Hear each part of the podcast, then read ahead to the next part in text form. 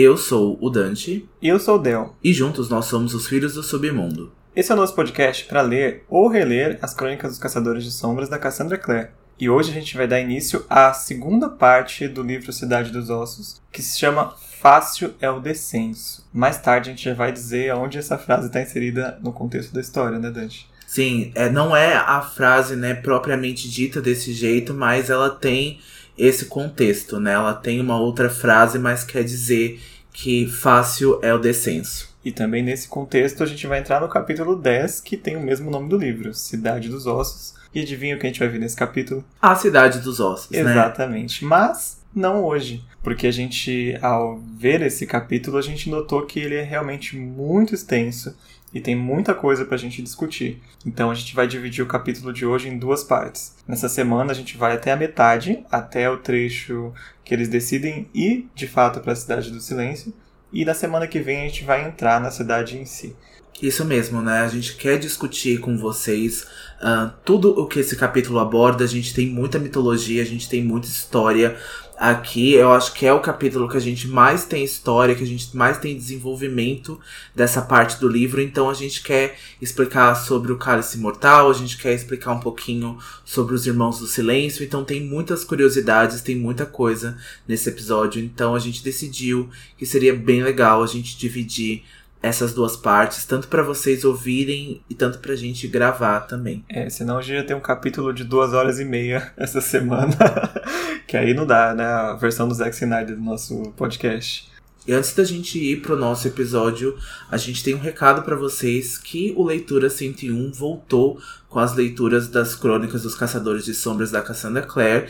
E agora Cidade das Cinzas vai ser a próxima leitura a abertura da leitura coletiva começa agora, no, dia, no sábado, dia 3 do 4. E a gente então estende aí por três semanas, né? Por três domingos. Acredito que às seis da tarde, assim como foi em Cidade dos Ossos. Exatamente. A gente vai estar tá lá agora neste sábado, nos próximos domingos, discutindo o livro, é, teorizando com quem não leu ainda, quem está lendo a primeira vez.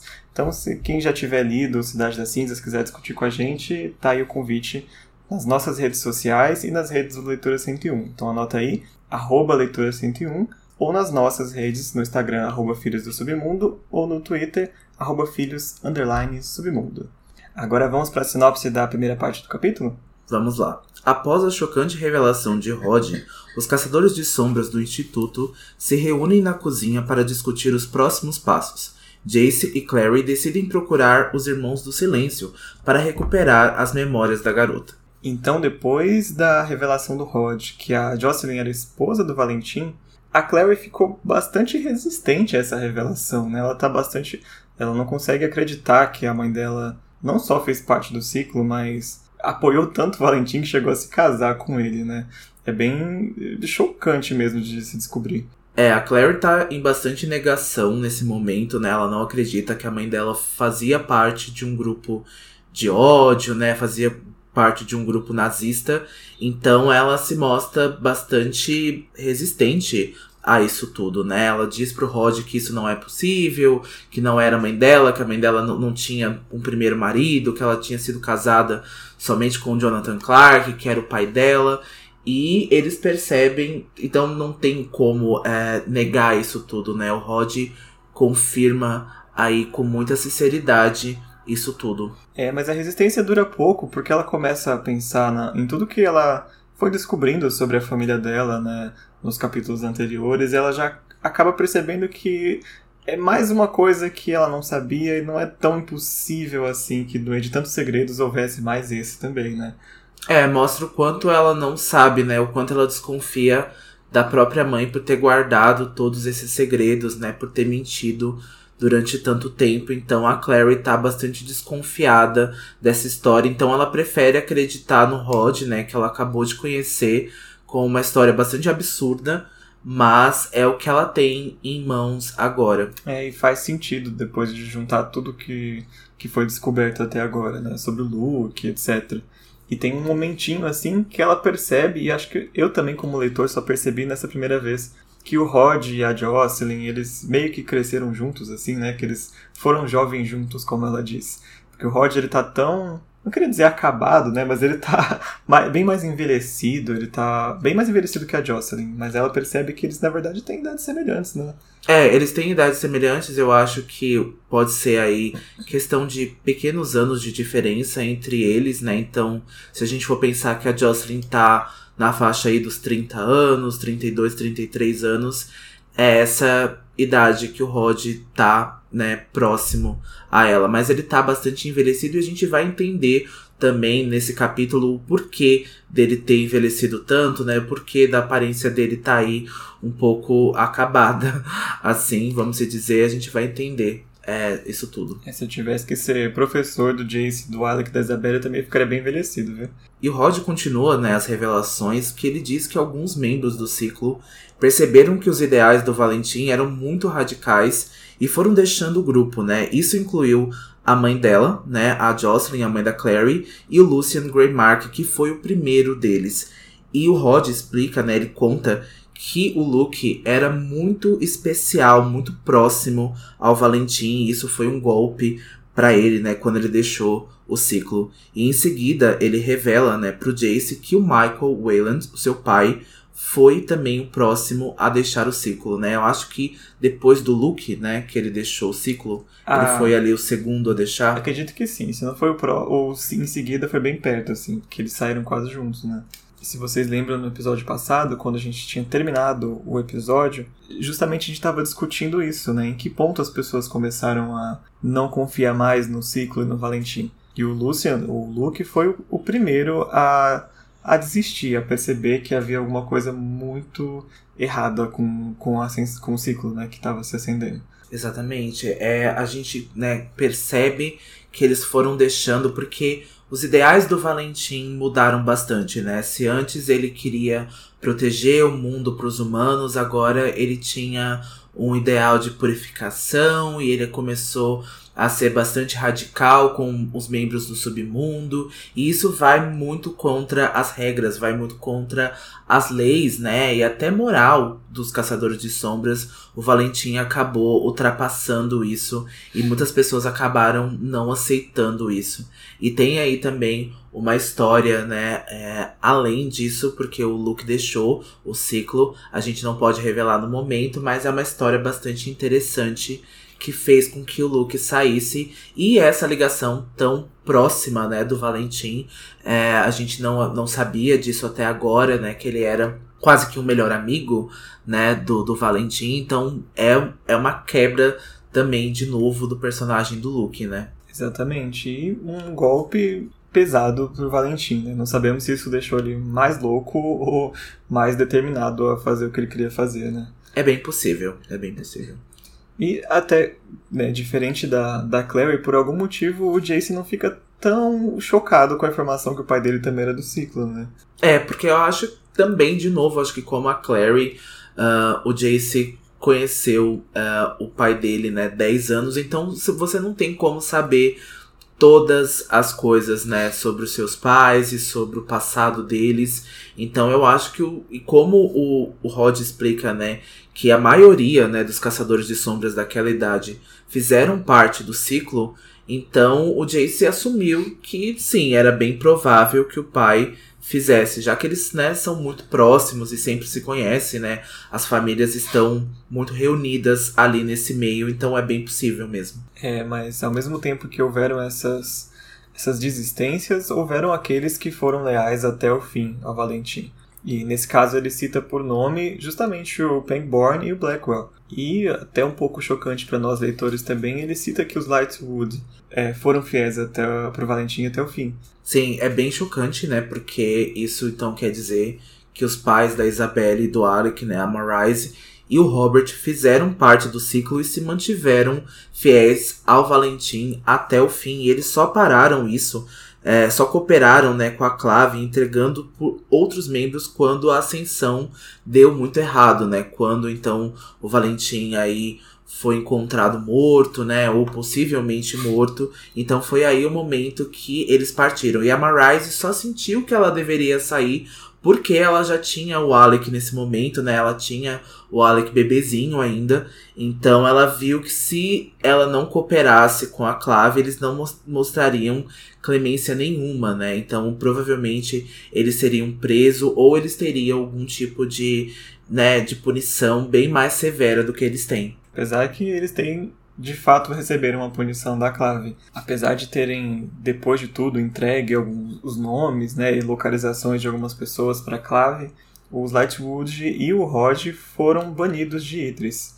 Apesar que o Rod vai comentar mais tarde que a punição dele foi um pouco mais severa do que a dos Lightwood, porque os Lightwood, além de terem um filho, eles vêm de uma família bem prestigiada, né, dos Caçadores de Sombras. Sim, uma das maiores famílias, né, de Caçadores de Sombras, e o Robert e a Marise, então, funcionam como embaixadores, e eles até chefiam, né, o Instituto de Nova York, que é um instituto de uma grande cidade, então a punição deles foi bastante clemente, né? A Clave foi bastante clemente com eles.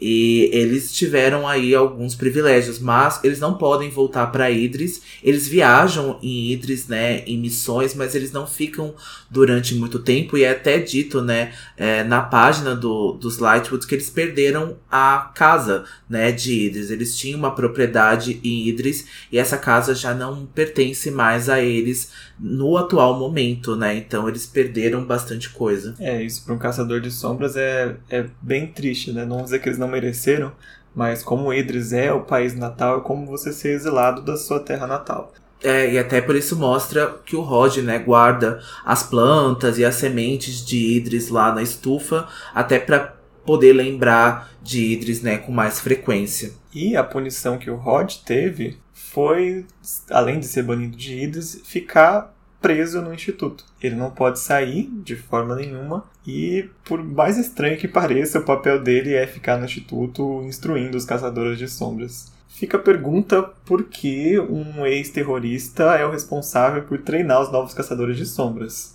Exatamente, exatamente. O, o Rod poderia continuar, né, servindo aos ideais do Valentim, ele poderia, né, formar aí novos membros do ciclo, talvez, né, poderia ter aí o ciclo 2.0, quem sabe, né, começando pelo, pelo Rod. Então é, é bem estranho é, esse tipo de clemência que a Clave tem, esse tipo, ela, ela não pensa muito nas extensões e a gente vai, vai entender que a clave, apesar de bancar muito, a lei é dura, mas é a lei, ela tem muitas falhas e, e leis que são ruins não são leis, né? Então já tem um personagem que diz isso no futuro, então a gente vai entender melhor que a clave, né, não é essa esse mundo cor-de-rosa que eles pintam. E aí o Jason, né, começa a perceber o Rod com os novos olhos. E não só o Rod, né? Mas também os Lightwoods. Porque se ele não esboçou nenhum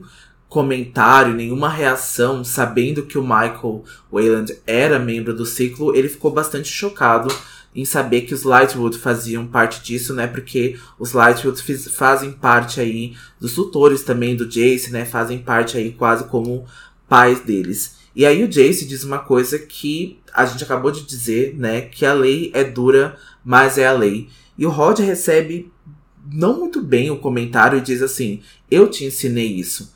E é bem estranho porque a gente já viu o Jace quebrando várias vezes a lei uh, nos capítulos passados, então é bem conveniente quando o Jace acha que pode quebrar a lei, porque ele colocou o Simon no instituto. O Simon está no instituto nesse exato momento. Então isso é quebrar a lei. Então, né, não tem é, privilégios. Se a lei é uma, então ela deve ser uma para todo mundo, né?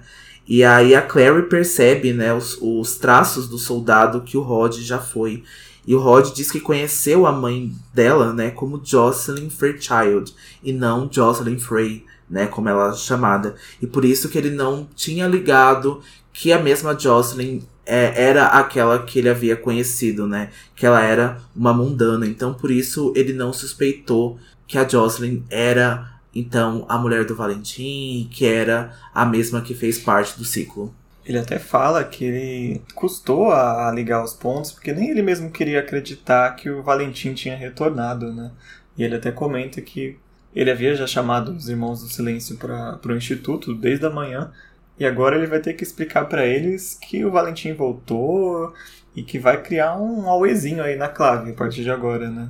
É, o Valentim está à procura do cálice mortal. Então aquele, né, que todo mundo pensou que tinha sido destruído, né, junto com o Valentim, junto com os restos mortais do Valentim, e ele tá procurando isso e a Clave tá bastante alarmada porque o cálice permite que o Valentim possa criar talvez um novo exército. A gente vai explicar mais do cálice daqui para frente, né, nesse episódio mesmo mas eles estão bastante alarmados e ainda mais, né, sabendo que talvez ele interrompa de novo a assinatura dos acordos, porque já fez 15 anos, então uma nova assinatura, né, precisa ser feita lá na, na, em Idris, né, no Salão dos Acordos, e é um momento muito específico que o Valentim decidiu, né, voltar, ele, né, decidiu reaparecer aí para eles. Mas essa conversa é interrompida pela Isabelle, né, que chama todos para jantar. É, apesar que o momento é muito oportuno, mas ele teve muita sorte também, porque só foi localizar a Jocelyn agora, né, bem perto do, da assinatura. Podia ter deixado passar se ele não tivesse achado ela, né? É, é um momento bastante oportuno, né? Não, não sei se foi é, planejado pelo Valentim, não, sab, não sabia se ele tinha essa ideia, mas é um momento muito oportuno mesmo. Então, se, né, no caso, ele conseguir recuperar o cálice, de novo ele pode atrapalhar né, a assinatura dos acordos e de novo a, a história pode se repetir. Mas ah, não tão assustador quanto interromper os acordos, mas ainda assim bastante assustador é hora de jantar com a Isabelle, né? É, então a Isabelle até nega, né, que ela jogou a sopa fora e ela acabou pedindo, né, comida chinesa para eles e aí todo mundo decide comer, né? Todo mundo já tinha, ah, não, tô com fome e tal, pensando que comeria a sopa da Isabelle, né, tomaria a sopa da Isabelle, mas ela disse que pediu comida chinesa para todo mundo e então todo mundo vai lá é, na cozinha é, comer agora. E aí a cena corta pra todo mundo reunido na cozinha. E acho que é a primeira vez que a gente vê todos os nossos protagonistas e futuros protagonistas juntos, né, no mesmo lugar, com exceção do Rod, a Claire, o Simon, o Alec, a Isabelle, todo o Alec que estava sumido principalmente, né, reaparece agora para eles poderem comer a comidinha chinesa deles e eles começam a discutir, né, eles contam para os meninos quase tudo que eles tinham descoberto, eles só deixam de fora essa parte que os Lightwood eram no ciclo. Acho que é né, um momento muito delicado, não se joga assim na mesa de jantar, né? É, eu acho que isso deveria ser contado pela Marise ou pelo Robert, né, pro Alec e pra Isabelle, porque é parte do segredo deles também. É, se eles acho que não contaram até agora, talvez tivessem os motivos deles. Então eu acho que precisa se saber da boca da Marise ou do Robert, né? O Alec e a Isabelle e o Max, né, também. E o Max, até esqueci do Max, né? O Max tá em Idris ainda, coitado. e uma coisa que a gente decidiu pular nesse capítulo é a cena onde a Isabelle começa a ter um crush pelo Valentim, que ele tem uma ideia de bad boy, que ele tem uma ideia ali que é romântica por ter sequestrado a Jocelyn, então a gente decidiu né, não falar so sobre isso, a gente decidiu esquecer que isso passou pela cabeça da Isabelle. Mas há uma discussão aqui sobre o funcionamento exato do cálice mortal e o Rod conta que o cálice pode transformar mundano em caçadores de sombras, mas o processo é extremamente perigoso e pode matá-los. E agora a gente vai então parte para a explicação sobre o cálice mortal, que é tão importante. A gente já falou um pouquinho sobre ele no passado, mas agora a gente vai entender mais sobre a história dele. Bom, a gente pode dizer nessa altura do campeonato que o Cálice Mortal é um dos instrumentos mortais, né, que dá nome à série. E o foco, principalmente nesse primeiro livro, é, é em torno desse cálice, né? Sim, é em torno, né, desse primeiro, né, instrumentos mortais. Tem mais dois, né, e a gente não vai falar quais são, porque vai chegar o momento, né, deles aparecerem. Por enquanto a gente vai se atender a falar sobre o cálice mortal primeiro. E na pesquisa, né, a gente descobre que o cálice é menos perigoso e mais efetivo em crianças, né? E apenas alguns mundanos adultos de força excepcional podem sobreviver ao cálice mortal. Isso porque, né, são alguns humanos que são previamente bastante selecionados, então a gente entende que não é qualquer mundano que pode passar por isso, porque isso pode matar, esse processo pode matar os mundanos. E é contado também que o cálice, né, é extremamente importante para ser usado quando havia falta de caçadores de sombras em batalhas, né? Mas eles eram previamente testados, né? Haviam vários testes e provas, né, que esse mundano excepcional deveria passar para se tornar um caçador de sombras. Não é nada fácil. E mesmo acho que até agora nos livros não é dito exatamente qual é o critério, né, que faz alguém passar ou não no teste. Sabemos se é o caráter ou se é algo sanguíneo, mas são muitos mundanos muito específicos, assim. Até nos livros são poucos que a gente vê se transformando, né, em caçadores. É, temos alguns exemplos, né, é, de mundanos que foram transformados pelo cálice, mas eram mundanos excepcionais. Talvez mundanos que já tinham a visão ou que já tinham algum tipo de serviço prestado para os caçadores de sombras. Então, mundanos que já tinham porte para batalha, porque a gente sabe o quanto a batalha é brutal para os caçadores de sombras e o quanto eles morrem, né, apesar das marcas muito fácil. Então eu acho que esse teste também era algo físico também, né, porque a gente sabe que até mesmo, né, a gente tem alguns exemplos, a gente não pode falar quem e como isso acontece, mas tem alguns exemplos que até alguns descendentes, né, direto dos caçadores de sombras, ou seja, filhos de caçador de sombras com caçador de sombras, às vezes não recebem bem as marcas, né, e às vezes a marca é tão forte que uh, o físico, né, que o corpo da pessoa não aguenta. É, imagina uma pessoa mundana comum. Mas um pouco sobre a história do cálice, é dito na lenda que ele foi entregue para o primeiro caçador de sombras, né, que era o Jonathan, Caçador de Sombras, esse é o nome dele, Jonathan Shadowhunter. E ele foi entregue o cálice a ele para que houvesse justamente essa criação de guerreiros para poder lutar de igual para igual com os demônios que invadiam a Terra naquela época, né, lá para o século 10, 11, na época das Cruzadas. A gente vai falar um pouco mais sobre isso ainda hoje, quando falar dos Irmãos do Silêncio, mas o Jonathan acabou transformando os primeiros caçadores de sombras, né? E diz a lenda que eles eram um trio a irmã do Jonathan, que era Abigail, e o melhor amigo dele, que era o David. E os três acabaram criando o fundamento de tudo que são os caçadores de sombra hoje em dia. Mas o Jonathan, principalmente, era aquele que saía em busca de pessoas para se juntar ao exército e lutar contra os demônios. É dito até que quando o primeiro instituto foi criado, que é o Instituto da Cornualha, quando os mundanos viram os caçadores chegando com esse cálice, eles interpretaram que o cálice mortal era o Santo Graal. E aí foi criada a lenda do Santo Graal, como a gente conhece, aquela coisa meio arturiana, né? no universo da Cassandra veio daí. O cálice mortal seria o Santo Graal. E por mais que essa história milagrosa, né, acompanhou o cálice, histórias bastante sombrias também é, envolveram esse instrumento, né? Então, durante o período das caçadas, né, no século XVI, quando os humanos então faziam as caças às bruxas, né, em Salem, em outros lugares, houveram as terríveis caçadas de submundanos aqui no, nos, nos, livros, né? Então era, não era só os feiticeiros que eram caçados, mas vampiros, lobisomens, fadas, e era usado o cálice mortal, então fazia com que os submundanos bebessem do cálice mortal, isso os levando até a morte, e os caçadores entendiam que isso era um milagre, né? Porque eles estavam morrendo em honra do anjo. Então é um momento bastante sombrio da história que esse é, objeto, né, que é então usado para criação,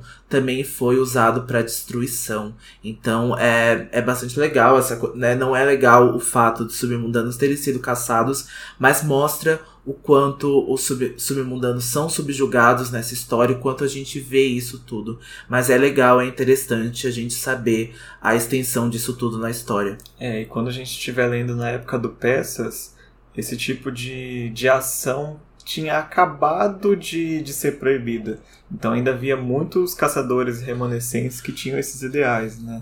É dito que só foi terminado na assinatura dos segundos acordos, 1887. É bem próximo ali da, da época que a gente leu Peças Infernais. Mas mesmo assim, né, agora, 2007, onde a gente está, há pessoas como o Valentim que ainda pretendem utilizar o cálice para destruição, né? E não necessariamente, apesar de dizer que é para purificar o mundo dos demônios, ele quer purificar de muito mais coisas, né? E que horror, né? Porque é um paralelo à nossa história, né, de caças às bruxas, e a gente sabia que as caças bruxas eram boa parte por ignorância também, né?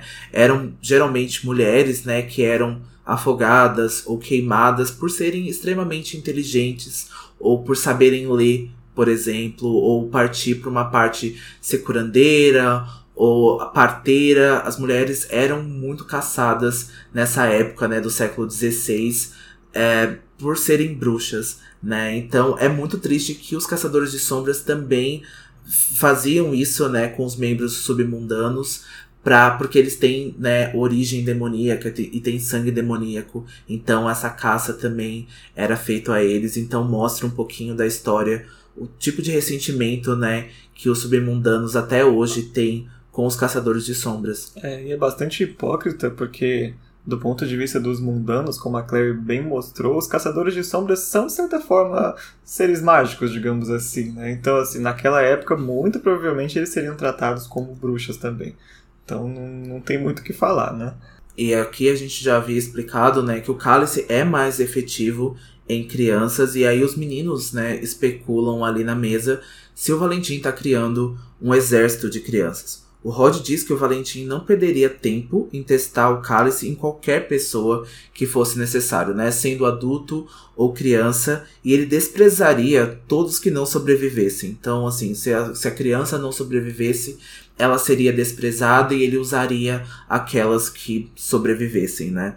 E que esse já era o plano do Valentim quando ele estava no ciclo, que ele dizia que era o preço que os mundanos tinham a pagar pela segurança que os caçadores de sombras proviam para eles, né? Essa segurança de defender os mundanos da, né, das, dos demônios e das dimensões demoníacas. Então, Valentim não liga para isso. Não liga mesmo. E o Rod até diz assim, hipoteticamente, que o Valentim sacrificaria o próprio filho, se ele, se ele tivesse, é, para a causa dele. Tanto que quando ele foi né, encontrado, entre aspas, é, na, que era na casa que ele estava lá, estava tudo queimado encontraram o corpo dele e o corpo que eles acharam que era da Jocelyn. E foi acreditado que ele preferiu né, se destruir, destruir tudo que ele tinha, do que se entregar. Então ele não mede esforço nenhum para cumprir o objetivo dele.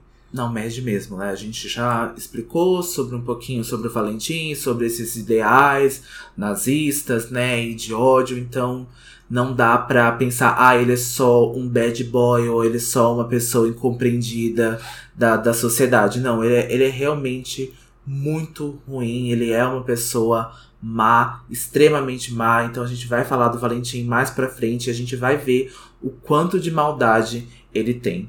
Pessoalmente, eu acho ele assim, bastante assustador, mas eu acho o vilão seguinte da saga um pouco mais porque o Valentim tendo ideais, é, eles podem ser manipulados, né? Mas eu acho que o próximo vilão, ele não tem tantos ideais assim, então eu acho que é uma pessoa muito mais imprevisível, apesar de ambos serem muito perigosos, né? Ah, eu vou discordar um pouco dessa opinião, porque eu acho que o Valentim, ele, por ele ter esse ideal e ele né, seguir isso, é uma visão muito turva de como construir uma sociedade, viver é, dentro do ideal do Valentim, eu acho que seria uma das piores punições, assim. Eu acho que eu preferia a destruição iminente de todo mundo e não ter que sobreviver ao mundo assim, do que ter constantemente ter que ver uh, os ideais do Valentim em prática, sabe? É, é por isso que eu acho ele, assim, eu gosto do, dele, porque tendo ideais, ele consegue ser manipulável no sentido de ele tem algo a perder, sabe? Se ele não conseguir cumprir o que ele quer, ele vai perder alguma coisa. Eu acho que o nosso próximo vilão, ele não tem tantas coisas a perder assim. Uhum. Então, assim, ele não se importa de pagar preços, inclusive dele próprio, para fazer o que ele quer. Mas ambos são extremamente perigosos e são extremamente violentos e maldosos, né? É, os vilões da Cassandra são muito bons. Então, a, apesar né, é, de não concordar e de odiar o Valentim, eu adoro o Valentim como vilão, porque eu acho que ele é um vilão muito bem construído, ele é um vilão que a gente acredita muito no que ele fala e eu entendo por que, que as pessoas se uniram a ele, né? O Valentim é descrito como uma pessoa muito bonita, uma pessoa muito manipuladora. Ele tem uh, uma oratória muito boa, ele tem a, a, o dom da palavra de né, dizer exatamente as coisas certas naquele momento que você precisa ouvir aquilo. Então por isso que ele é muito perigoso para mim, porque além de ser muito forte, né, além de conseguir ter um poder muito extenso, ele é muito mental também. Pessoas que conseguem lidar assim com a mentalidade me assustam bastante. É a última pessoa que a gente quer com um cálice mortal em mãos nesse momento, né? E aí, dentro ainda da conversa, né, o Rod fala que a Clave vai querer se certificar que o cálice não caia nas mãos do Valentim, né, novamente. E o Jace diz que eles devem resgatar a Jocelyn e encontrar o cálice antes do Valentim. O Rod diz que isso é um trabalho para caçadores mais experientes, né? E não aí esse bando de adolescentes no instituto. É, e o Alec acaba concordando, né? Ele é o mais velho. Ele lembra que o Valentim precisou de um exército inteiro da clave para ser derrubado. Então é perigoso, né? Essa meia dúzia de, de, de menininhos e menininhas correr atrás dele agora. O Jace até tenta protestar, mas o Rod fala: Calma aí, eu vou convocar a clave e aí a gente vê o que a gente faz. Só que a Claire tá preocupada, porque a mãe dela tá em posse do Valentim, né? Apesar de desacordada ainda, não se sabe se a qualquer momento ela vai acordar e pode ser até torturada pelo Valentim para entregar a localização do cálice, se tiver com ela até, porque né, nem a Claire sabe, nem o Valentim sabe onde está o cálice nesse momento, né? É, é bastante mas, perigoso. Mas aqui, adicionando, né, lembrando sobre isso, eu acho que o Jace é, está nos meios errados, mas ele não está totalmente incorreto. A gente já viu a Clave não conseguindo lidar com o Valentim, né? A gente viu que eles não conseguiram. Olha as extensões que isso foi levado, olha aí, né? Essa clemência que foi usada. Então a gente já viu que eles não conseguiram lidar, que eles não conseguem lidar com muitas coisas. E a gente vai ver aí que esse bando de adolescente, aí, né? Aí um pouquinho de spoiler, vai conseguir resolver muita coisa que os adultos não conseguiram lidar. É, os adultos aqui são bem moles para muita coisa, né? Eu imagino assim, hipoteticamente, se você chama a clave agora, eles vão marcar uma reunião e vão discutir, não, não é possível, o Valentim não voltou. Enquanto isso, né, a quem interessa, que é a Jocelyn, tá ali correndo perigo, né? É, eles vão se demorar muito em decisões e aí vai cada um falar alguma coisa e cada um vai mostrar que tem mais poder do que o outro e que tem mais decisão do que o outro. Então, enquanto isso, a Jocelyn tá lá, né, provavelmente sendo torturada. Mas o Jace, né, diz que há uma forma de encontrar a Jocelyn e ele diz que a resposta pode estar na mente da Clary e que os Irmãos do Silêncio pode ajudá-la a recuperar a sua memória. E finalmente a gente vai ter uma explicação sobre os Irmãos do Silêncio. Eu tava louco para chegar nos Irmãos do Silêncio, eu logo adoro eles. e agora o Rod explica pra, né, pra nós e pra Claire o que de fato é o Irmão do Silêncio. Então a gente vai aproveitar e falar um pouco sobre eles agora. Os Irmãos do Silêncio são caçadores de sombras, mas de um tipo bastante diferente. A função oficial deles na clave é serem os arquivistas, os historiadores, os pesquisadores, os estudiosos, os alquimistas, tudo que envolve a parte acadêmica da clave, pelo menos neste momento, né, porque depois a gente tem uma outra escola, é os, os Irmãos do Silêncio que lidam. Além de tudo, eles são os médicos e curandeiros dos Caçadores de Sombras. Eles recebem as runas mais poderosas disponíveis no livro Grey, que é o livro onde as runas estão desenhadas né, para os Caçadores de Sombras, e eles optam por deixar a humanidade para trás para servir a Irmandade do Silêncio. É bem parecido com o que os monges são aqui para os mundanos. Então, essas runas que eles recebem, elas são tão poderosas que acaba até estendendo a vida deles por bastante tempo. Eles não são imortais como os feiticeiros, mas eles têm uma, vida, uma vida muito longa. Inclusive, eles podem padecer daquele mesmo processo que os feiticeiros podem chegar, que é ter uma vida tão longa que a sua mente se perde e você fica lá inerte no seu corpo. Além disso, eles não deixam pegadas no chão, eles não fazem barulho, eles não fazem sombra, eles não dormem e a boca deles é costurada. E os olhos deles são eternamente fechados. E como que uma pessoa dessa consegue ser um estudioso, ser um acadêmico e se comunicar, Dante? Eles falam através da mente do Caçadores de Sombras, né? Eles falam, eles têm um poder mental que é bastante assustador, né? Porque eles têm um acesso, né? Eles podem ver o que está exatamente na sua mente. Mas eu não acho nada os Irmãos do Silêncio assustadores, né? Como a Isabelle e o Jace. Aí todos eles têm um certo receio, um certo medo dos Irmãos do Silêncio. Eu não tenho, apesar dessa figura, né? Com a boca costurada, os olhos fechados, eu não tenho nenhum receio com eles. Eu tenho certa admiração por eles, por eles conseguirem ser tão estudiosos e curandeiros para os caçadores de sombras.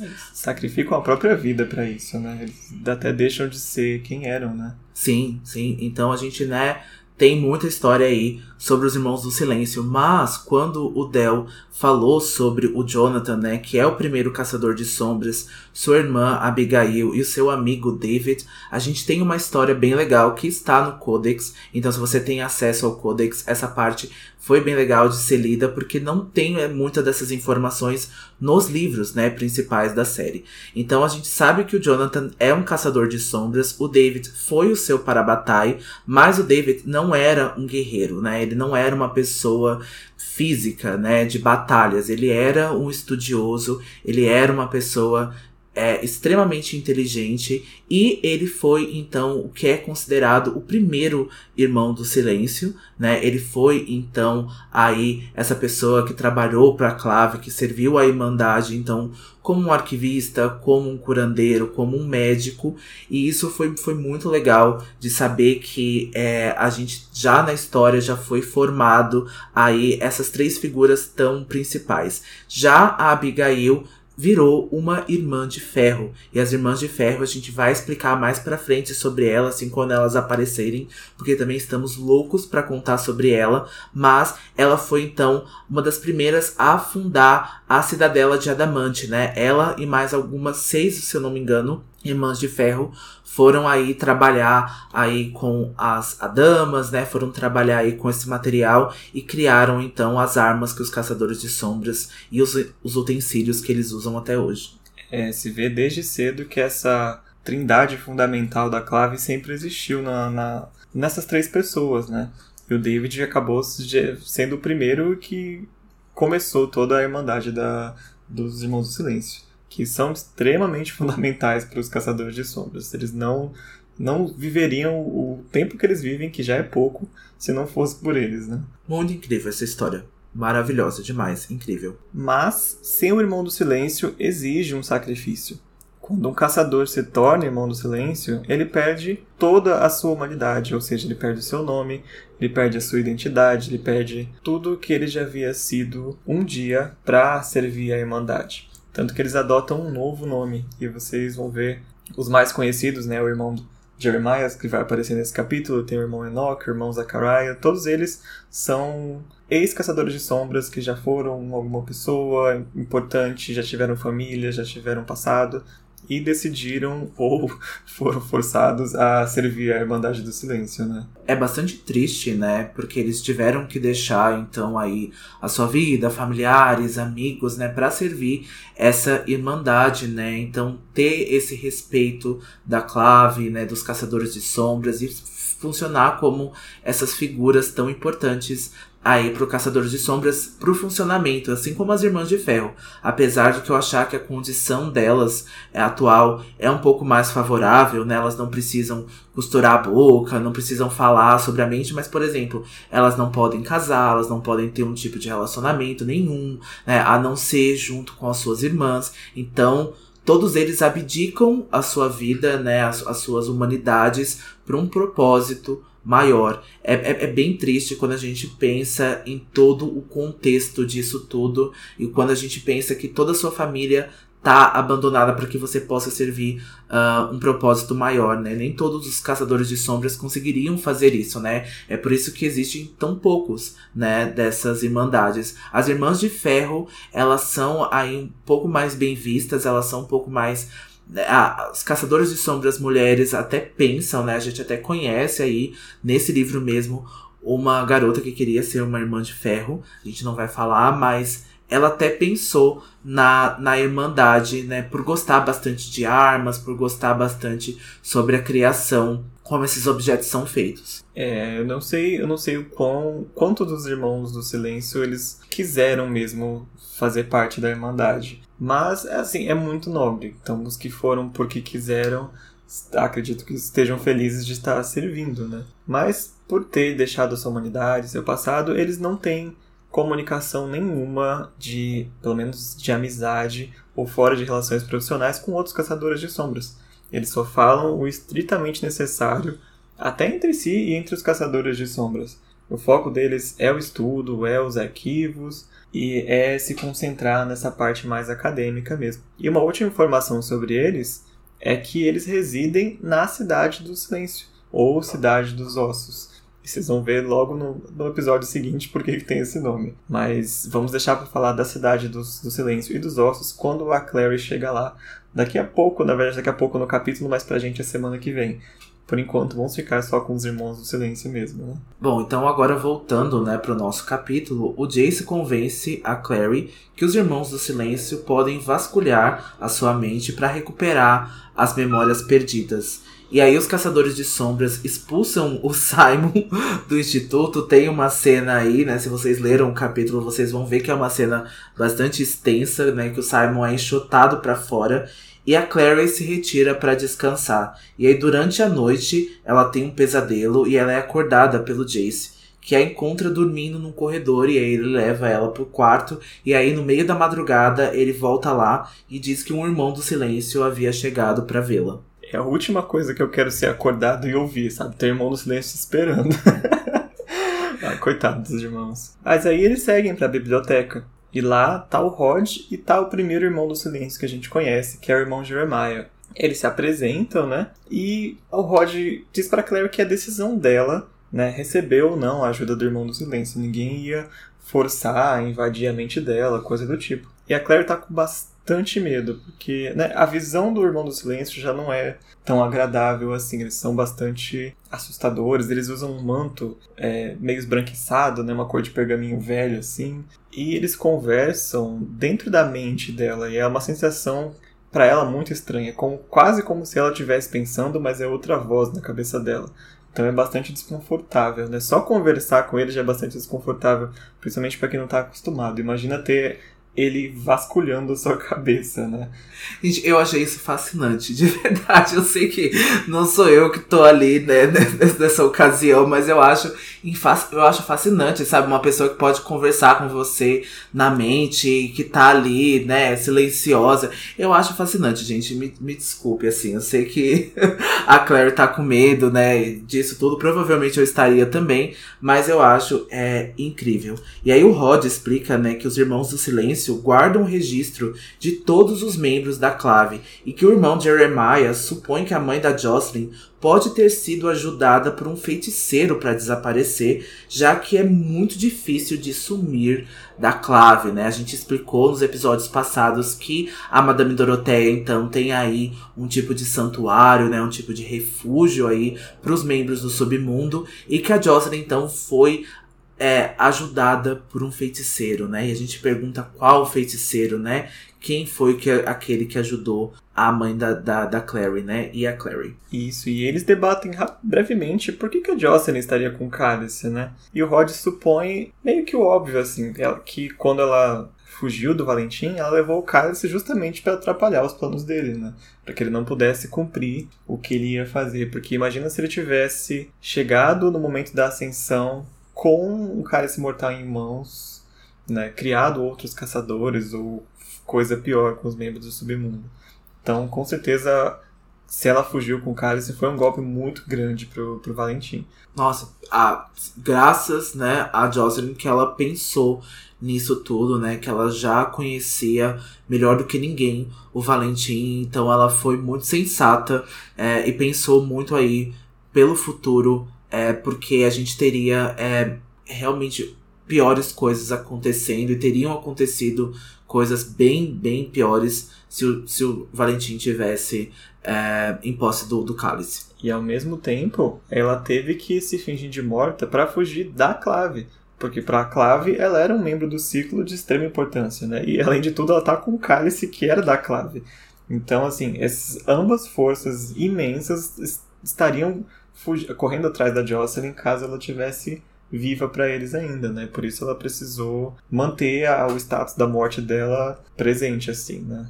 É, e que melhor pessoa para ajudar ela, senão feiticeiros, né? Senão os membros dos submundos. Eles têm aí poderes e condições bem melhores do que os caçadores de sombras, então acho que foi por isso que a Jocelyn conseguiu né, se afastar, estar escondida, e também o Luke, né, por 15 anos. Então todos eles aí, os três, ficaram escondidos da clave. E quando o irmão Jeremiah, né, tira o capuz, ele conta para Clary que os irmãos do silêncio não mentem, mas que para isso a Clary também precisa ser totalmente sincera com ele e não mentir. A Clary tá bastante relutante, né, mas o Rod fala para ela, convence ela, dizendo que ela pode ter lembranças que foram reprimidas do seu passado. Então o irmão Jeremiah começa o processo. Ele põe as duas mãos assim na cabeça da Clary e ela sente uma força quase esmagando ela, uma força muito pesada. E aí ela visualiza na mente dela uma lembrança reprimida, que é uma rua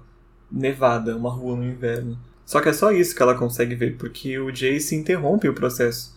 Ele viu que ela estava tão tão tensa que ela havia cortado as próprias mãos com as unhas na, na situação que ela estava ali com o Jeremiah. Então Jeremiah percebe que há algum tipo de bloqueio mágico na mente da Clary e ele não consegue acessar as memórias além do que ele viu ali daquele pequeno trecho. E se ela quiser ter acesso completo às memórias, ele precisa levar ela lá para a cidade do silêncio, para que ele e os outros irmãos possam, de fato, destrinchar a mente dela e acessar essas memórias que estão bloqueadas para ela. E agora a gente sabe que por um motivo mágico, né?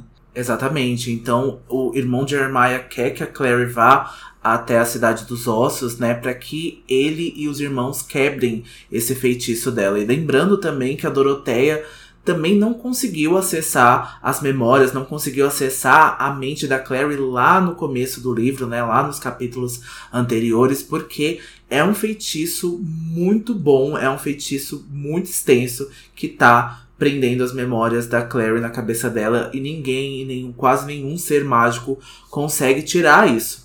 Então, os Irmãos do Silêncio são extremamente poderosos, né? Trabalham com os arquivos e com feitiços curandeiros, não conseguiram tirar essa esse feitiço dela, né? Não conseguiram quebrar isso da mente dela. Então, pelo menos não sozinho, né? É, então é um feitiço muito forte, é um feitiço muito poderoso. E esse a gente vai acabar o capítulo de hoje com os meninos concordando em ir para a Cidade dos Ossos para tentar né, fazer esse procedimento com os Irmãos do Silêncio. E na semana que vem a gente vai voltar com essa viagem, a gente vai explorar a Cidade dos Ossos por dentro e toda a mitologia que vem junto com ela.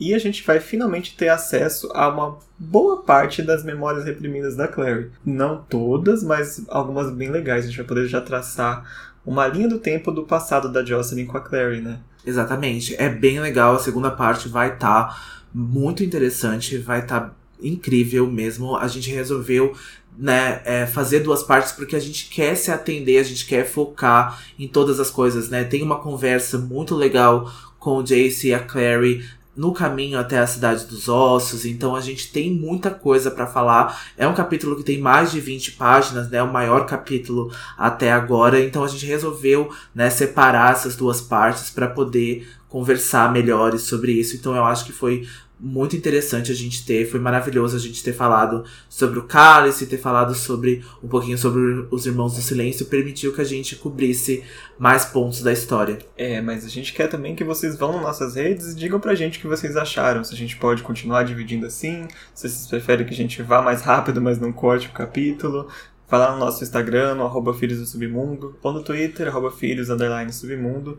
Comenta pra gente o que vocês acharam da discussão até agora, o que estão achando das revelações, do Rod, do ciclo. E antes da gente terminar, vamos pro nosso momento Grimório, né? Vamos lá. Eu vou deixar no meu Grimório, não é uma citação contínua, mas são as frases que o irmão Jeremiah diz, porque eu acho todas elas muito boas. Primeiro, ele diz que há uma verdade a ser aprendida aqui se forem pacientes o bastante para ouvir. E mais tarde ele diz que os irmãos do silêncio não mentem. Se quiser a verdade de mim, a verdade terá. Mas pedirei o mesmo de você em troca. A Claire responde: Eu também não sou mentirosa. E o irmão Jeremiah diz: A mente não pode mentir. São as suas lembranças que eu quero.